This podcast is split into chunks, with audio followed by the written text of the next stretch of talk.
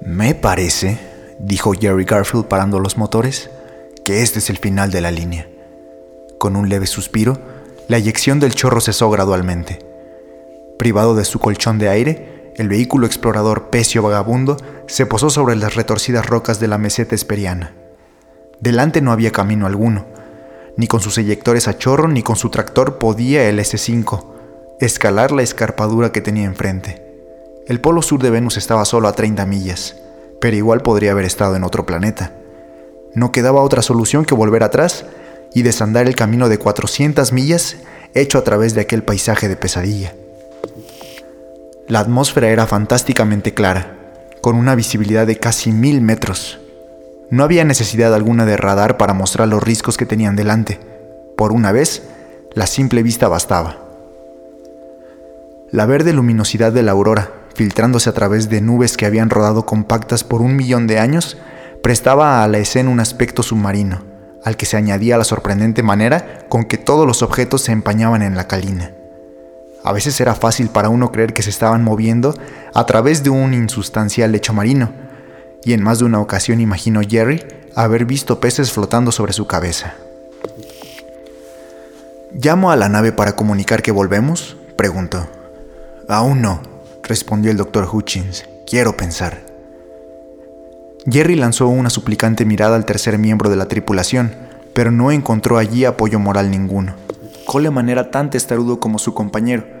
Aunque los dos hombres discutían furiosamente la mitad de su tiempo, ambos eran científicos y, por ello, en la opinión de un no menos testarudo maquinista navegante, ciudadanos no cabalmente responsables. Si Cole y Hood tenían alguna brillante idea para seguir, no habría nada que hacer excepto registrar una protesta. Hutchins estaba dando vueltas en la exigua cabina, examinando mapas e instrumentos. Dirigió ahora el proyector del vehículo hacia los riscos y comenzó a observarlos detenidamente con los gemelos. Seguramente, pensó Jerry, no esperará conducir este trasto por ahí. El S5 era un revoloteador de carril y no una cabra montés.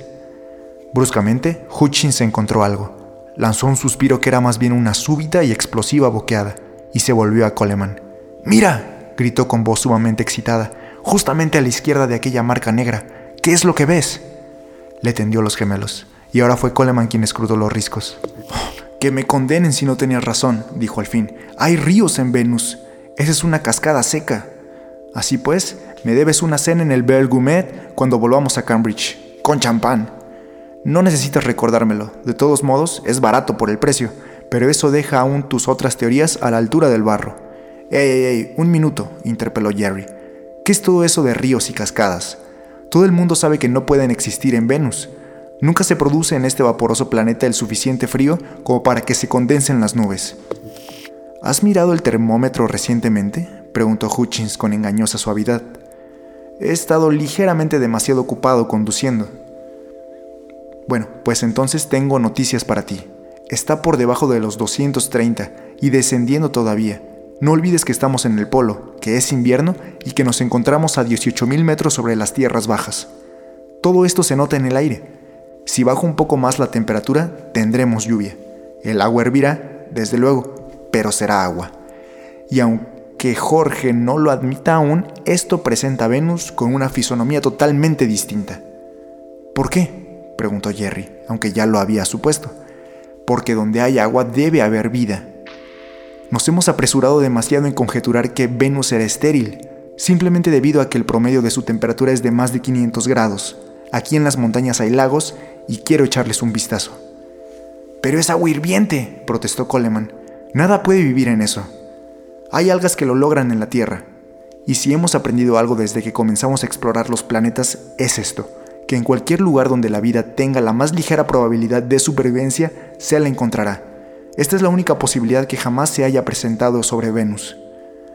Wow, desearía que pudiéramos comprobar tu teoría, pero ya lo puedes ver por ti mismo. Es imposible escalar ese risco. Quizá lo sea en el vehículo, dijo Hutchins, pero no será demasiado difícil hacerlo a pie, con los trajes térmicos.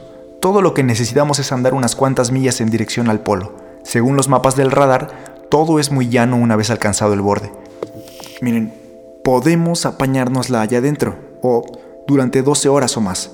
Cada uno de nosotros ha estado afuera más tiempo que ese, y en muchas peores condiciones. Aquello era evidentemente cierto. La ropa protectora que había sido diseñada para mantener con vida al hombre en las tierras bajas venusianas tendría una tarea más fácil aquí, donde la temperatura era solo 100 grados más calurosa que en el Valle de la Muerte en plena canícula. Bien, dijo Coleman, ya conoces las ordenanzas, no se puede ir solo, y alguien ha de quedarse aquí para mantener contacto con la nave. ¿Cómo lo zanjaremos esta vez? ¿Ajedrez o cartas? El ajedrez lleva demasiado tiempo, dijo Hutchins, especialmente cuando lo juegan ustedes dos. Tendió la mano a la mesa de juego y tomó un naipe muy usado. Córtalo, Jerry. Diez de picas, dijo Jerry. Espero que puedas derrotarlo, Jorge. Así lo haré. Maldita sea, solo un cinco de tréboles. Bueno, denme mis recuerdos a los venusianos. A pesar de la seguridad de Hutchins, resultaba tarea ardua el escalar la escarpadura. El declive no era muy pronunciado, pero el peso del aparato de oxígeno, el traje térmico refrigerado y el equipo científico alcanzaban un peso de más de 100 libras por hombre. La menor gravedad, un 13% más débil que la de la Tierra, proporcionaba una ligera ayuda, pero no mucha. Cuando se afenaban por pedregales en declive, descansaban brevemente en los bordes para recuperar el aliento y volvían a trepar a través del crepúsculo submarino. El esmeraldino fulgor que se derramaba en torno a ellos era más brillante que el de la luna llena en la Tierra. Una luna se habría disipado en Venus, se dijo Jerry. Jamás hubiese podido ver vista desde la superficie. No había allí mar alguno cuyas mareas regir, y la incesante aurora era un manantial de luz mucho más constante. Habían escalado más de 600 metros antes de que el terreno se nivelara en un suave declive, surcado aquí y allá por costurones que eran canales claramente tajados por el correr del agua. Al cabo de una breve búsqueda, llegaron a una hondonada lo suficientemente ancha y profunda como para merecer el nombre de lecho de río, y echaron a andar por ella. Acabo de pensar en algo, dijo Jerry, cuando hubieron caminando unos cientos de metros. Y suponiendo que hay una tormenta ante nosotros, no me hace ni pizca de gracia el tener que soportar un flujo de agua hirviendo. Si hay una tormenta, la vamos a escuchar, replicó Hutchins con cierta impaciencia. Tendremos tiempo de sobra para llegar a terreno elevado. Tenía indudablemente razón pero Jerry no se sintió más satisfecho por ello mientras continuaban remontando el suavemente inclinado lecho del curso del agua. Su inquietud había estado aumentando desde que pasaron sobre la cresta del risco, perdiendo así contacto por radio con el vehículo explorador. El hallarse desconectado con sus compañeros resultaba para él una experiencia única y turbadora. Nunca le había ocurrido antes en toda su vida. Hasta a bordo de la estrella de la mañana, aún hallándose a cientos de millones de millas de la Tierra, pudo siempre enviar un mensaje a su familia y obtener una respuesta en el lapso de breves minutos. Pero ahora, apenas unos cuantos metros de roca acababan de aislarles del resto de la humanidad. Si algo le sucedía, nadie jamás lo sabría. A menos que alguna expedición posterior hallara sus cadáveres. Jorge esperaría el número de horas convenido y luego marcharía de regreso a la nave, solo. Se dijo a sí mismo que él no era ciertamente el tipo ideal de explorador, que lo que le gustaba era manipular complicadas máquinas, y que así fue como se vio mezclado en el vuelo espacial. Nunca llegó a pensar hasta dónde le conduciría aquello, y ahora era ya demasiado tarde para cambiar. Habían cubierto quizá tres millas en dirección al polo, siguiendo los meandros del lecho del río, cuando Hutchins se detuvo para hacer observaciones y recoger muestras. Sigue descendiendo la temperatura, ha bajado ya de los 199. Es con mucho la menor registrada jamás en Venus. Quizá poder llamar a Jorge y comunicárselo no sería una mala idea. Jerry probó todas las bandas de ondas y hasta intentó captar a la astronave. Los impredecibles altibajos de la inosfera del planeta hacían a veces posible la recepción, pero a muy larga distancia. No se produjo ni un susurro portador de ondas sobre el rugido y el crepitar de las fragorosas tormentas venusianas. Eso es aún mejor, dijo Hutchins, ahora con auténtica excitación en su voz. La concentración de oxígeno ha aumentado. 15 partes en un millón. En el vehículo era solo de 5 y en las tierras bajas apenas se podía detectar. ¿Pero 15 en un millón? protestó Jerry. Nada podría respirar eso. Inviertes la cuestión, manifestó Hutchins. Nadie ni nada lo respira. Algo lo hace. ¿De dónde crees que proviene el oxígeno de la Tierra? Todo él está producido por la vida, por las plantas en desarrollo. Antes de que hubiese plantas en la Tierra, nuestra atmósfera era semejante a esta, una mezcla de anhídrido carbónico y amoníaco y metano, luego evolucionó la vegetación y lentamente convirtió nuestra atmósfera en algo que los animales podían respirar. Ah, ya, dijo Jerry. ¿Y tú piensas que el mismo proceso ha comenzado aquí? Así parece, dijo Hutchins. Algo no lejos de aquí se halla produciendo oxígeno, y la vida vegetal es la explicación más simple. Y donde hay plantas, reflexionó Jerry, es de suponer que más pronto o más tarde haya animales. Eso es, dijo Hutchins, recogiendo sus cosas y comenzando a remontar la hondonada. Aunque el proceso lleva unos cuantos millones de años, puede ser que hayamos llegado aún demasiado pronto, aunque espero que no. Todo esto está muy bien, respondió Jerry, pero ¿y suponiendo que topemos con alguien que no nos quiera? No tenemos armas. Ni las necesitamos. ¿Te has detenido a pensar en el aspecto que tenemos? No cabe duda de que cualquier animal echaría a correr apenas nos viera desde lejos. Había algo de verdad en sus palabras. La envoltura metálica de los trajes térmicos que les cubría de pies a cabeza reverberaba como una flexible y destellante armadura. Insecto alguno tenía antenas más primorosas que las encajadas en sus cascos y mochilas, y los anchos lentes a través de los cuales miraban al mundo que los rodeaba semejaban unos ojos vacíos y monstruosos. Sí, pocos habrían sido los animales terrestres que quisieran enfrentarse a una tal aparición, pero los venusianos podían sustentar diferentes ideas. Jerry estaba aún rumiando la cuestión cuando llegaron al lago.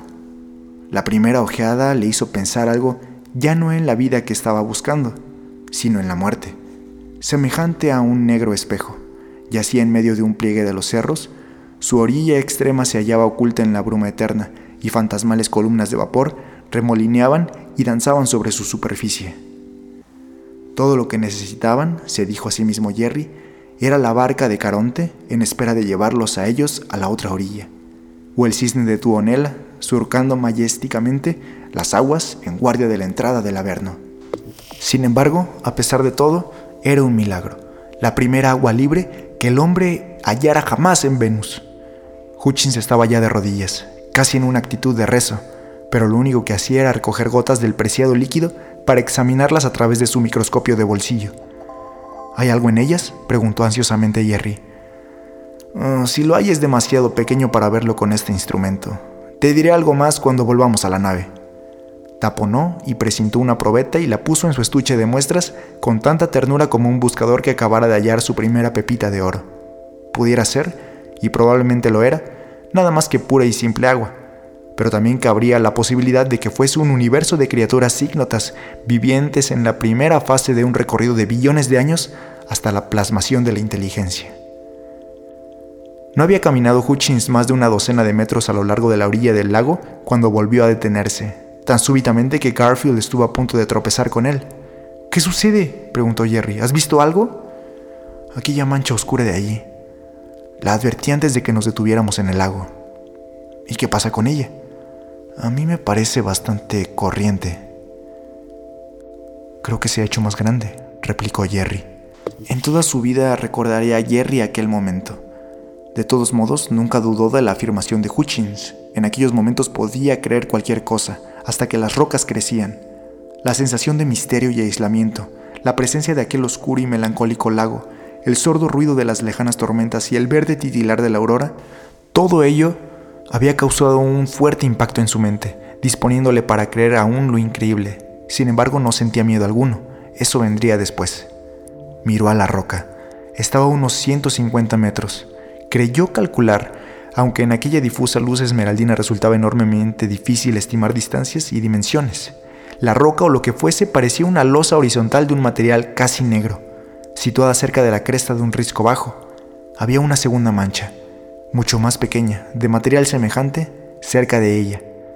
Jerry intentó medir y registrar en la memoria el espacio que existía entre ambas a fin de poder poner una referencia que le permitiera descubrir cualquier cambio. Aun cuando vio que aquel espacio iba estrechándose, no sintió ninguna alarma, solo una perpleja excitación. No fue hasta que hubo desaparecido totalmente que experimentó en su corazón una espantosa sensación de desamparado terror. No había allí rocas crecientes o movientes, lo que contemplaban era una oscura marea, una alfombra serpenteante que iba extendiéndose inexorablemente hacia ellos sobre la cresta del risco. El momento de pánico total, irrazonable, no duró por fortuna más allá de unos pocos segundos. El primer terror de Garfield comenzó a desvanecerse tan pronto como reconoció su causa. Es decir, que aquella María que avanzaba le había recordado en los primeros momentos, muy vívidamente, una historia que había leído hacía muchos años sobre el ejército de hormigas del Amazonas y la manera como destruían todo cuanto encontraran a su paso. Pero, fuera lo que fuese aquella marea, se estaba moviendo demasiado lentamente como para suponer un peligro real, a menos que cortase su línea de retirada. Hutchins la estaba observando intensamente a través de sus gemelos. Él era biólogo y estaba manteniendo su terreno. No voy a hacer el ridículo, pensó Jerry, huyendo como un gato escaldado si no es necesario. Por el amor del cielo, dijo al fin, cuando aquella alfombra viviente se halló a solo 100 metros y Hutchins no había pronunciado aún una palabra ni movido un solo músculo. ¿Qué es eso? Hutchins se desheló lentamente como una estatua cobrando vida. Lo siento, te olvidé por completo. Es una planta, desde luego. Cuando menos me parece que deberíamos darle este nombre. Pero se está moviendo. ¿Y por qué habría de sorprenderte esto? Así lo hacen también las plantas terrestres. ¿Es que no has visto películas aceleradas de la hiedra en acción? Pero la hiedra permanece en su sitio, no se extiende por todo el paisaje. ¿Y qué hay de las plantas de plancton en el mar? Ellas pueden nadar cuando lo necesitan. Jerry cedió. De todos modos, el prodigio que se aproximaba le había privado de palabras. Siguió pensando en aquella cosa como una alfombra espesa, orlada en los bordes. Variaba de espesor al moverse, en algunas partes era tenue como una película, y en otras tenía 30 y más centímetros de grosor. Al aproximarse más, Jerry pudo comprobar su tejido y lo comparó al terciopelo negro. Se preguntó cómo sería al tacto, recordando luego que como menos quemaría sus dedos aun cuando no les hiciera nada más. Otro pensamiento vino en persecución de este, movido por la delirante reacción nerviosa que a menudo sigue a una repentina conmoción. Si existen venusianos, jamás podremos estrechar nuestras manos con las de ellos, nos las quemarían y nosotros se las helaríamos. Hasta entonces aquella cosa no había dado muestra alguna de haberse percatado de su presencia. Había efectuado su flujo hacia adelante como la inconsciente marea que casi seguramente era. Aparte el hecho de que trepaba sobre pequeños obstáculos, bien podría haber sido una progresiva corriente de agua. De pronto, cuando estuvo solo a 10 metros, la marea terciopelada se detuvo en su frente aunque siguió extendiéndose a los lados. Estamos siendo rodeados, dijo Jerry ansiosamente. Será mejor retroceder hasta que aseguremos de que es inofensiva. Para su alivio, Hutchins retrocedió al instante. Tras una breve vacilación, la cosa prosiguió su avance estirando su línea frontal. Entonces Hutchins se adelantó de nuevo y la cosa se retiró lentamente. El biólogo avanzó media docena de veces para retroceder otras tantas y a cada una de ellas la María Viviente verificó un flujo y reflujo acorde por completo con sus movimientos. Nunca me imaginé, se dijo Jerry, ver a un hombre bailando un vals con una planta. Termofobia, dijo Hutchins, una reacción puramente automática. ¿No le gusta nuestro calor? Nuestro calor, protestó Jerry, pero si somos témpanos en comparación con ella. Desde luego, pero nuestros trajes no lo son y eso es todo cuanto ella nota. Estúpido de mí, pensó Jerry. Hallándose uno abrigado y fresco en el interior del traje térmico, resultaba fácil olvidar que el aparato refrigerador a su espalda bombeaba constantemente ráfagas de calor al aire circundante. No era extraño que la planta venusiana retrocediera ante ellos. Vamos a ver ahora cómo reacciona la luz, dijo Hutchins. Encendió su lámpara pectoral y el verde resplandor boreal fue ahuyentado al instante por el blanco y puro destello. Hasta que el hombre llegara a aquel planeta, ninguna luz blanca había brillado ni siquiera de día sobre la superficie de Venus. Como en el fondo de los mares de la Tierra, solo había en ella un verdoso crepúsculo, intensificándose lentamente hasta una profunda oscuridad. La transformación fue tan pasmosa que ningún hombre hubiera podido reprimir una exclamación de asombro. Como en un chispazo, la negrura de la espesa alfombra aterciopelada desapareció a sus pies dejando en su lugar un satinado tejido de brillantes y vivos rojos con áureas estrellas. Ningún príncipe persa hubiera podido jamás encargar a sus tejedores una tapicería tan suntuosa que sin embargo no era más que el producto accidental de fuerzas biológicas, una gama de colores que hasta el momento de producirse el destello no habían existido, y que se desvanecería nuevamente en cuanto la luz extraña de la Tierra dejara de conjurarlos a esa existencia. T-Hop tenía razón, dijo Hutchins. Me hubiera gustado que lo viera. ¿Razón sobre qué? preguntó Jerry, aunque parecía casi un sacrilegio hablar en presencia de aquella maravilla. Allá en Rusia, hace 50 años, observó que las plantas que viven en climas muy fríos tienden a ser azules o violetas, mientras que las de los cálidos son rojos o naranjas. Predijo que la vegetación marciana sería violeta y que, si había plantas en Venus, su color sería encarnado. Pues bien, estaba en lo cierto en ambas conjeturas, pero no podemos permanecer todo el día aquí. Tenemos trabajo que hacer. ¿Estás seguro de que esto no es peligroso? preguntó Jerry, volviendo a reafirmarse en él algo de su preocupación. Absolutamente. No puede tocar nuestros trajes aunque lo quisiera, y de todos modos se mueve pasando ante nosotros. Así era. Podían ver ahora que toda aquella cosa, si era una simple planta y no una colonia, cubría una superficie circular, de unos 100 metros de diámetro aproximadamente. Iba barriendo el suelo igual que lo hace la sombra de una nube impelida por el viento, y allá donde se había detenido, las rocas estaban punteadas de innumerables pequeños agujeros, tenues como quemaduras de ácido. Sí, dijo Hutchins en respuesta a la observación de Jerry sobre el particular. Así es como se nutren los líquenes, segregan ácidos que disuelven la roca. Pero nada de preguntas, por favor, hasta que estemos de vuelta a la nave. Tengo aquí trabajo para varios días y disponemos solamente de un par de horas para hacerlo. Aquello fue casi botánica a la carrera. El borde sensitivo de la inmensa planta podía moverse con sorprendente velocidad cuando intentaba evadirlos.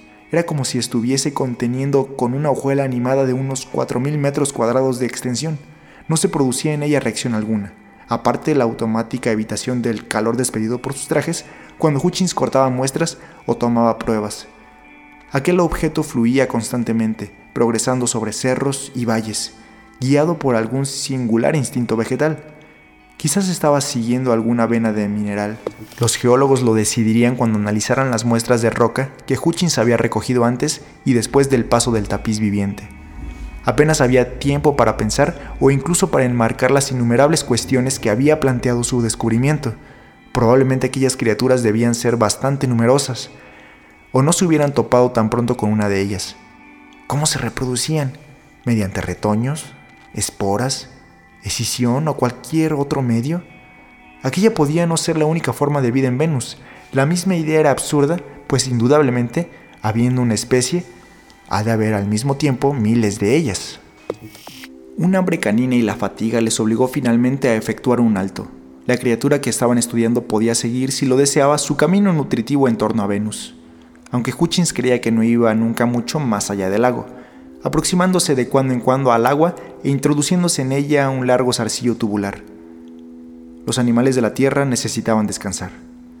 Supuso un gran alivio hinchar la tienda sobrecomprimida, meterse en ella a través de la cama intermedia y despojarse de los trajes térmicos. Por primera vez, mientras se relajaban en el interior de su diminuto hemisferio de plástico, ocupó sus mentes la verdadera maravilla e importancia del descubrimiento. Aquel mundo que los rodeaba no era ya el mismo, Venus no era más un planeta muerto, sino que se había unido a la Tierra y a Marte. Pues la vida llama a la vida, a través de las cimas del espacio. Todo cuanto se desarrollaba o se movía sobre la superficie de un planeta era un portento, una promesa de que el hombre no estaba solo en aquel universo de brillantes soles y remolineantes nebulosas. Si hasta entonces no había encontrado compañeros con quienes poder hablar, aquello era de esperar, pues los años y las eras se extendían aún inmensas ante él, en espera de ser explorados. Mientras tanto debía preservar y fomentar la vida que hallara en su camino, bien fuera sobre la Tierra, sobre Marte o sobre Venus. Así se dijo Graham Hutchins, el biólogo más afortunado del sistema solar, mientras ayudaba a Gaffield a recoger los residuos y meterlos en un hermético estuche de plástico. Cuando deshincharon la tienda e iniciaron el viaje de retorno, no había señal alguna de la criatura que habían estado experimentando. Era mejor así, pues de lo contrario podían haberse sentido tentados a demorarse más para efectuar aún más experimentos, y estaba muy próximo el plazo de que disponían. No importaba, dentro de pocos meses volverían con un equipo de ayudantes, mucho mejor dotados con todo lo necesario para la investigación y con los ojos del mundo posados sobre ellos. La evolución había seguido su curso operando durante un billón de años para hacer posible aquel encuentro, podía muy bien esperar un poco más. Durante un rato nada se movió en la velocidad tilitante del paisaje envuelto en bruma, desierto a la vez de seres humanos y tapiz carmesí.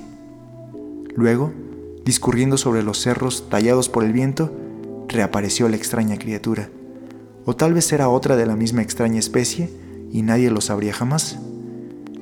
Pasó ante el pequeño montón de piedras donde habían enterrado sus desechos Hutchins y Garfield y luego se detuvo. No estaba perpleja, pues no tenía mente alguna, pero el impulso químico que la conducía inexorablemente sobre la meseta polar estaba gritando, ¡Aquí! ¡Aquí! En alguna parte próxima se encontraba el más precioso de todos los alimentos que necesitaba, el fósforo, el elemento sin el cual no podía jamás producirse la chispa de vida. Comenzó a osar las rocas, a escurrirse entre las grietas y hendiduras, a arañar y raspar con sus tanteantes arcillos. Nada de cuanto hizo superaba la capacidad de cualquier planta o árbol terrestre, pero se movía mil veces más rápidamente y necesitó tan solo unos minutos para alcanzar su meta y atravesar la película de plástico. Y luego se regaló con el alimento, de manera más concentrada que en cualquier otra forma de vida que conociera jamás. Absorbía los carbohidratos y las proteínas y los fosfatos, la nicotina de las colillas y la celulosa de los vasos de papel, y la celulosa de los vasos y las cucharas de cartón. Lo trituraba todo y lo asimilaba en su extraño cuerpo sin dificultad ni perjuicio. Y asimismo absorbía todo un microcosmos de criaturas vivientes, bacterias y virus que, sobre otros planetas, habían evolucionado de mil mortales linajes. Aun cuando tan solo muy pocos podían sobrevivir en aquella atmósfera y temperatura, eran suficientes. Cuando la alfombra se arrastró de nuevo al lago, llevaba el contagio a todo su mundo. Y cuando la estrella de la mañana puso rumbo a su lejana patria, Venus estaba muriéndose.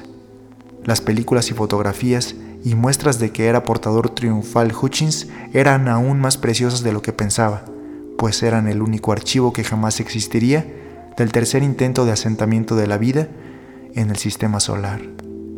Bajo las nubes de Venus, la historia de la creación había terminado.